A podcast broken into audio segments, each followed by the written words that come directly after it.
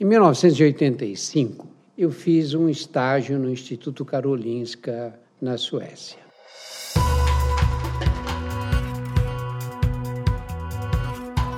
Olá, eu sou Drauzio Varela e aqui você vai ouvir outras histórias.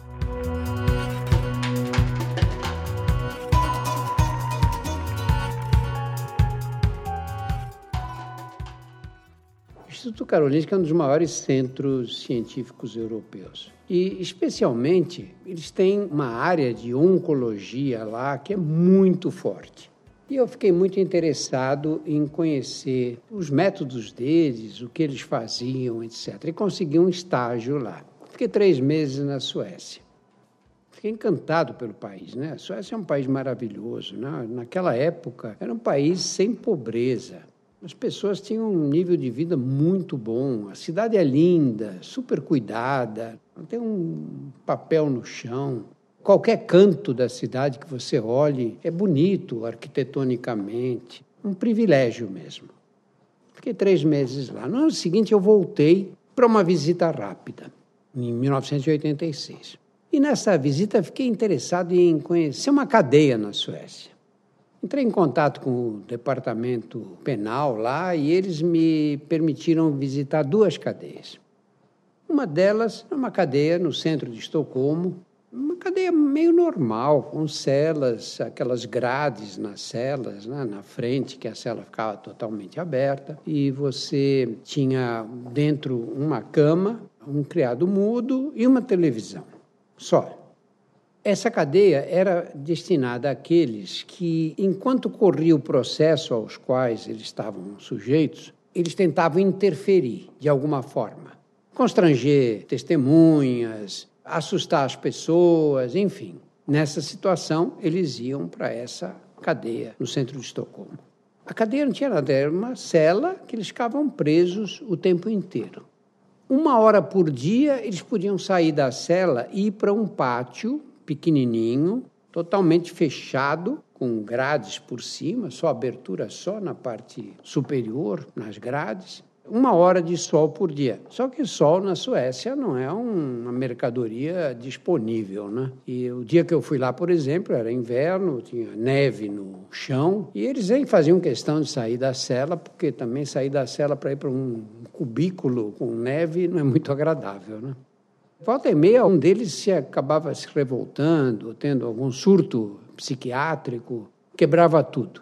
E eles diziam que eles quebravam a cama, quebravam o criado mudo, mas a única coisa que eles não quebravam era a televisão. Muito bem. E me levaram a conhecer um quarto que eles chamavam de contention room, quer dizer, o quarto da contenção. Esse quarto da contenção era assim: tinha uma cama de madeira.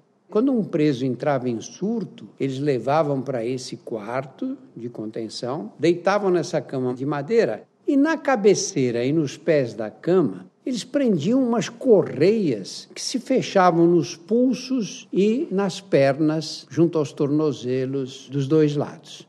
Então o preso ficava ali como que crucificado, até se acalmar.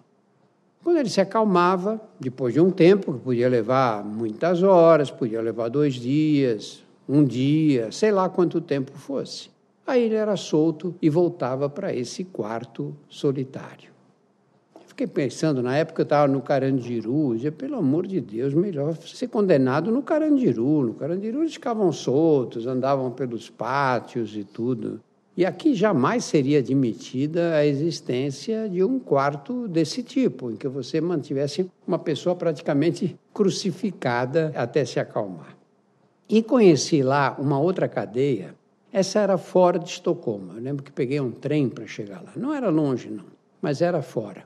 E essa cadeia me deu uma lição muito importante. Era uma cadeia pequena para 50 presos. Quem eram esses 50 presos? Moleques, né, em geral jovens, né, 20 anos, 21, 22 anos, 25, até no máximo 30 anos, provavelmente, que tinham um bom comportamento no sistema penitenciário sueco. E por causa desse bom comportamento, eles podiam pedir para ser transferidos para essa cadeia especial. Nessa cadeia, eles iriam aprender marcenaria, basicamente. E de fato eu vi bancos de igreja feitos por eles, até esculturas de madeira feitas por eles. Eles aprendiam a profissão mesmo, que era para depois serem reintegrados à sociedade. Era uma cadeia com 50 presos, tinha 500 funcionários, portanto, 10 funcionários para cada preso. O preso ficava na cela, as celas individuais, evidentemente, Durante o dia, ele ia para as oficinas para aprender a profissão e para exercê-la. Muitos já eram considerados marceneiros profissionais. Só que tinha um detalhe: diariamente eles eram convocados para o laboratório da cadeia, urinavam num tubinho e esse tubinho ia para teste para ver se eles tinham usado droga ou não.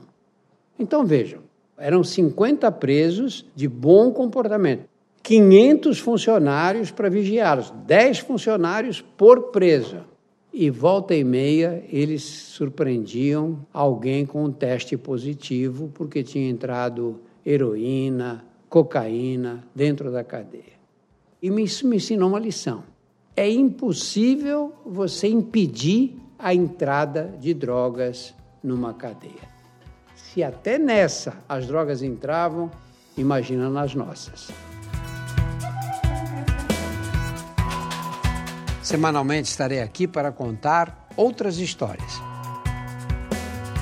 A trilha sonora foi feita pela Insonores e a produção é da Júpiter, conteúdo em movimento.